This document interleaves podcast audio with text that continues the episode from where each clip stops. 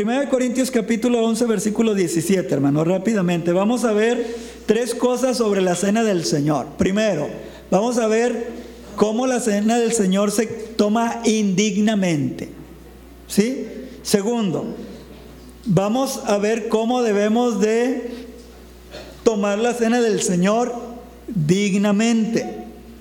Y tercero, vamos a ver cómo debemos de autoanalizarnos para no caer en esa desobediencia. ¿Sí? Tres puntos. ¿Cómo se toma la, cena del Señor indignamente? ¿Cómo se toma dignamente? ¿Y cómo debemos autoanalizarnos, autoexaminarnos para no participar en la cena del Señor indignamente? Vamos, los primeros versículos. Primer punto. ¿Cómo tomaban la, la, cena del Señor los corintios indignamente. Versículos 17 al 22. Pero al anunciaros esto que sigue, no los alabo, dice Pablo, porque no se congregan para lo mejor, sino para qué. Fíjese hermano, para lo peor. Ahora, usted, partiendo de este versículo, usted tiene que entender que la cena del Señor es algo bien importante, súper importante. Versículo 18, pues en primer lugar, cuando os reunís como iglesia, como nosotros que estamos aquí, oigo que hay entre ustedes, ¿qué hermanos? ¿Y qué más? Entonces ahí empieza a tomar la cena del Señor indignamente, hermanos. Aquí ni siquiera habla de pecados personales. Habla tomarla en un espíritu de división. Los corintios, hermanos, crecieron en una cultura muy, hermanos, permisiva, de muchos desórdenes, de muchas cosas, hermanos, muy, eh, salud, de muchas cosas muy viciosas para ellos.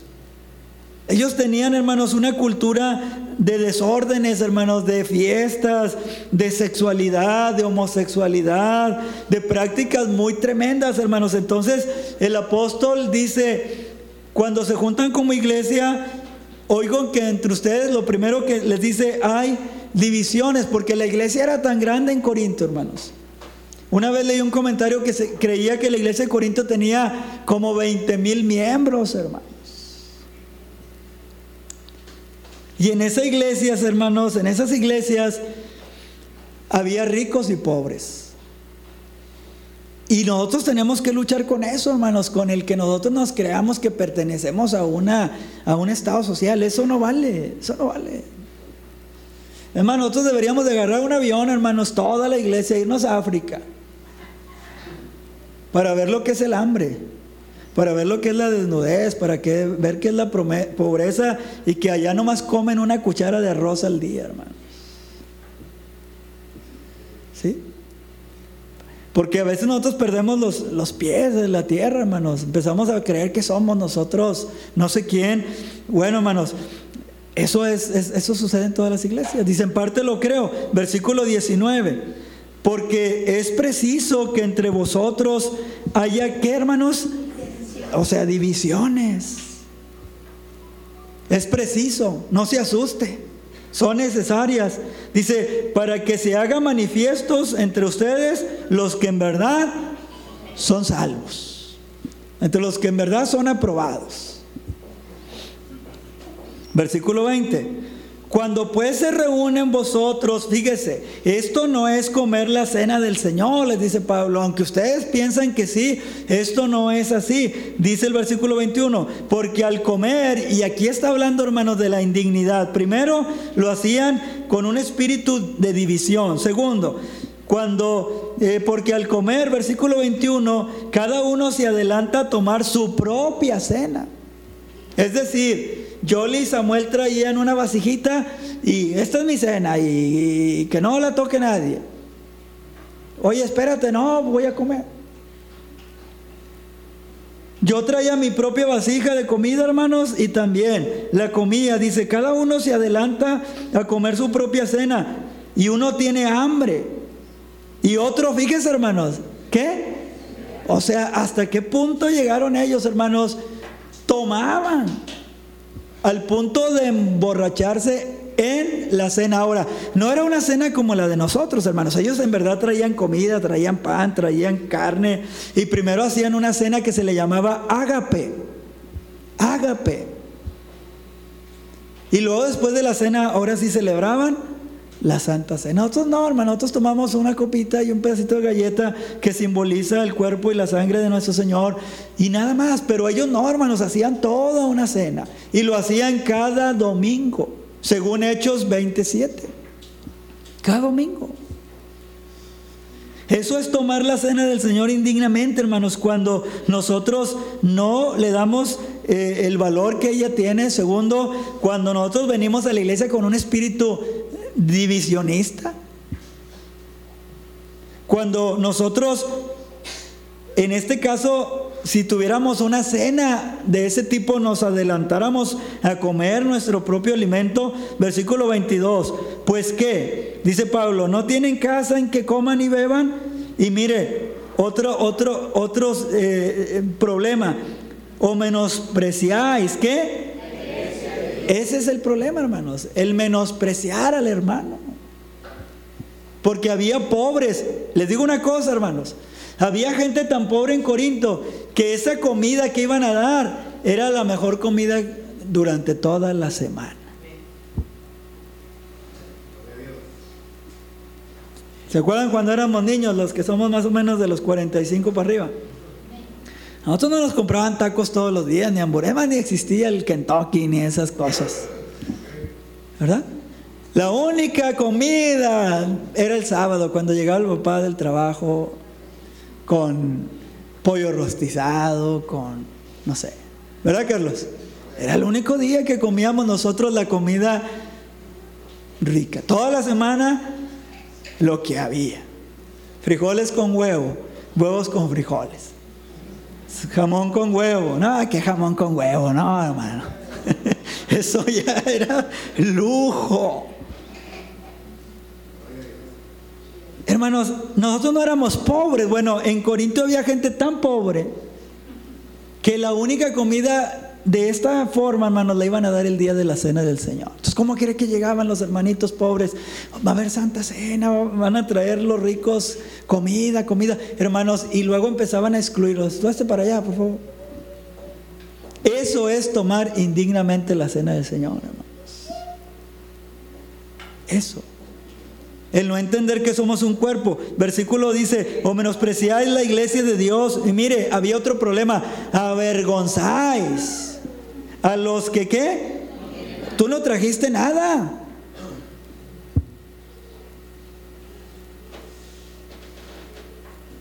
Tú no trajiste nada.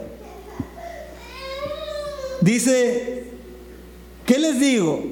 ¿Los alabo? Y dice Pablo, en esto no los alabo, porque están haciendo las cosas indignamente. Eso, hermanos, es en realidad tomar indignamente la cena del Señor. Ahora vamos a ver, punto número dos, cómo debemos de tomarla dignamente. Versículo 23, porque yo recibí del Señor lo que también les he enseñado, que el Señor Jesús, la noche que fue entregado, tomó el pan. ¿Sí? Era un pan así, hermanos, o sea, un pan sin eh, levadura, un pan, eh, hermanos, duro. Dice, y habiendo dado gracias, porque los judíos daban gracias por comer, lo partió, hermanos, el pan y les dijo a sus doce, tomad, comed esto, es mi cuerpo, que por vosotros es partido. Haced esto en memoria. Tenemos que hacer memoria de tres cosas, hermanos, en la cena del Señor. La muerte de Cristo. Segundo, la resurrección de Cristo. Pero tercero, la venida de Cristo, porque lo vamos a ver al final. Mire, asimismo, tomó también la copa de vino, hermanos. Y no era vino, era jugo que no tenía que estar, hermanos, eh, ¿cómo se llama el proceso? Fermentado. porque los judíos no podían tener por una semana levadura. Entonces, no podían tener vino fermentado, era lo mismo, hermanos. Entonces, ellos, hermanos, tomaron, Alex, ahí atiende el joven, está buscando a una persona.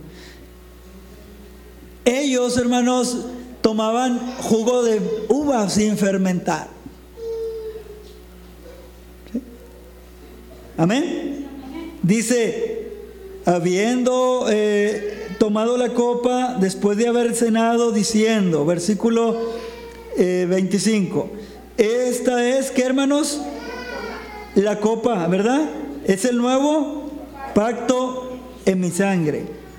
Haced esto todas las veces, fíjese, todas las veces que la bebieras, ¿qué? En memoria de Cristo. Memoria de Cristo. Hermano, usted tiene que recapacitar. Es, es, todo es por Él y para Él. Aquí no es de que es que a mí me gusta y es que a mí no me gusta y es que a mí no me gusta y es que a mí sí me parece correcto. No, no, no, no. Aquí no se trata, hermanos, de nosotros, se trata en memoria de mí. Miren, hermanos, se murió su abuelita, ¿verdad? Miren, y le dio una Biblia, le dio una Biblia, su abuelita, porque era el deseo. Y ahí la tiene usted como una reliquia y algo bien querido, ¿verdad? La Biblia de mi abuelita. Ni la lee, pero ahí la tiene. Entonces va una hermana de usted y le dice, oye, dame la Biblia. No, era eh, eh, en memoria de mi abuela. Pero ni la lees. No, pero es por lo que vale sentimentalmente. Bueno, hermanos, ¿cuánto más pesan las palabras de Cristo? Háganlo en memoria de mí, pensando en mí, pensando en lo que yo hice por ustedes. ¿Qué hice por ustedes? Morí por ustedes. ¿Qué más hice por ustedes? Resucité por ustedes. Hermanos, la Biblia es bien clara, hermanos, que Jesús después de haber resucitado comió con ellos. Es bien clara la Biblia. O sea, él tuvo comunión con sus apóstoles después de haber resucitado a los muertos. Mire, hermano, nada más para que usted piensa en la humildad que nosotros debemos de tener. Mire, el Señor cuando resucitó a los muertos, él ya tenía todo el derecho de sentarse sobre el trono de David como rey y sobre el trono del universo. Fíjese quién es él. Y aún él así, hermano, resucitado de los muertos, venciendo la muerte, venciendo el pecado, venciendo los demonios, venciendo el demonio, venciendo a Satanás va y los busca. Y están pescando ellos, hermanos, en el mar de Galilea y les dice, hey, no tienen que comer. Y ellos, no, toda la noche hemos pescado y no hemos pescado nada. Y ellos no se dan cuenta que es el Señor, hermanos. Y les dice el Señor, miren, pongan la red allá. Y cuando Él les dice eso, hermanos, ellos dicen, es el Señor. Ellos sacan los peces, hermanos. Y dice ahí 153 peces, ¿verdad? Grandes. Y cuando ellos van a la playa, hermanos, el Señor ya tiene el almuerzo preparado. Vengan, coman conmigo. El rey comiendo, hermanos, con los suyos. Nosotros tenemos que quitarnos muchas cuestiones de nuestro corazón, hermanos, de que yo soy esto y que yo soy el pastor y que yo soy el hijo de este. No eres nadie. No somos nada. Él después de resucitar va y los busca y los junta.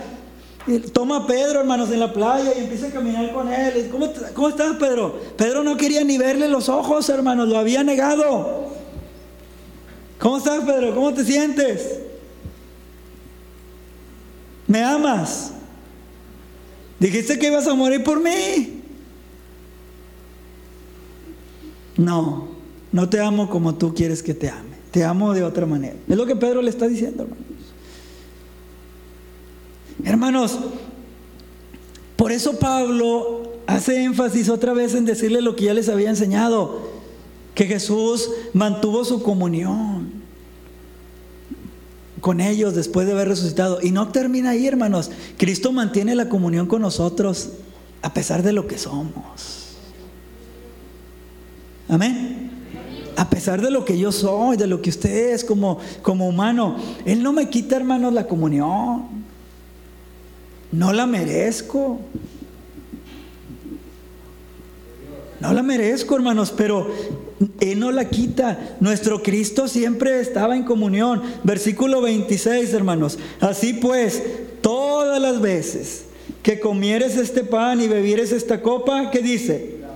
La muerte del Señor anunciáis su resurrección. ¿Y qué más? Y también su venida, hermanos. O sea, nosotros estamos anunciando con este acto que vamos a hacer en unos dos, tres minutos, que el Señor murió, resucitó y comió, pero va a volver otra vez por nosotros. Fíjese hermano, Él no se ha olvidado de nosotros. Él va a venir por usted y por mí.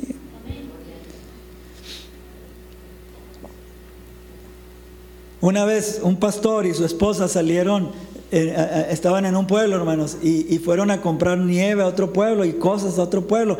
Y tenían que tomar una, una, una combi, hermanos. Allá hay combi, no hay, no, hay, no hay transporte como aquí en Monterrey.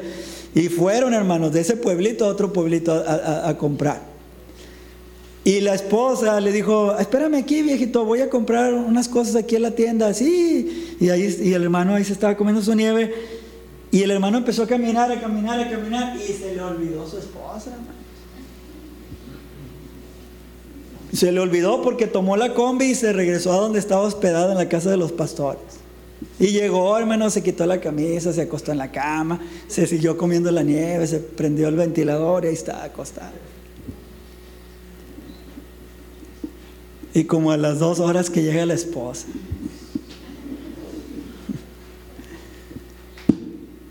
¿Qué pasó? ¿Qué pasó de qué, viejita? ¿Por qué estás enojada? ¿Cómo que por qué estoy tan enojada? Me dejaste. se me olvidó. Al Señor no se le va a olvidar, hermanos. Él va a venir por nosotros. Hermano, ¿por qué usted a veces se olvida de su hermano? ¿Por qué no quiere estrecharle la mano a su hermano? ¿Por qué no quiere saludarle? ¿Por qué no quiere verle los ojos? ¿Por qué no quiere abrazarle? ¿Por qué? ¿Quién es usted? ¿Quién es usted?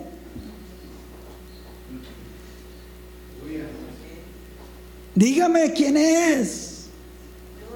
Hermano, no somos nada. Punto número tres para pasar a la cena del Señor. El autoexamen, hermanos que debemos hacernos para no caer en la, indignidad. De manera que cualquiera que comiere este pan y bebiere esta copa del Señor indignamente será culpado del cuerpo y de la sangre del Señor. O sea, aquí no está hablando de pecados personales, es cómo está en tu trato con tu hermano. Porque eh, nadie somos dignos, hermano.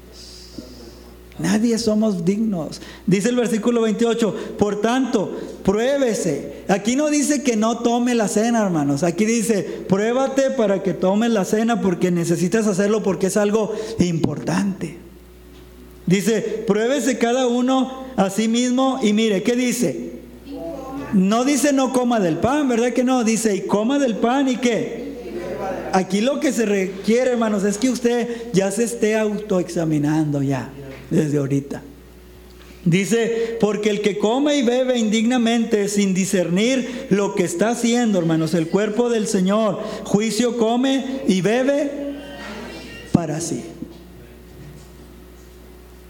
Por lo cual hay muchos enfermos y debilitados entre vosotros y muchos duermen, ¿verdad? Ya muchos habían muerto, hermanos, porque, ¿por qué? Por divisiones, por avergonzar a los pobres, por menospreciar a la iglesia del Señor, porque se embriagaban, porque no les importaba el que tenía hambre, hermanos. Eso era la realidad. Sigue diciendo el versículo 31. Eh, si pues que nos examinásemos a nosotros mismos, ¿qué? Si hacemos eso, hermanos, en esta tarde no vamos a ser juzgados, no vamos a ser castigados. Pero hay que examinarse. ¿Quién cree que es usted en la iglesia? ¿Qué título?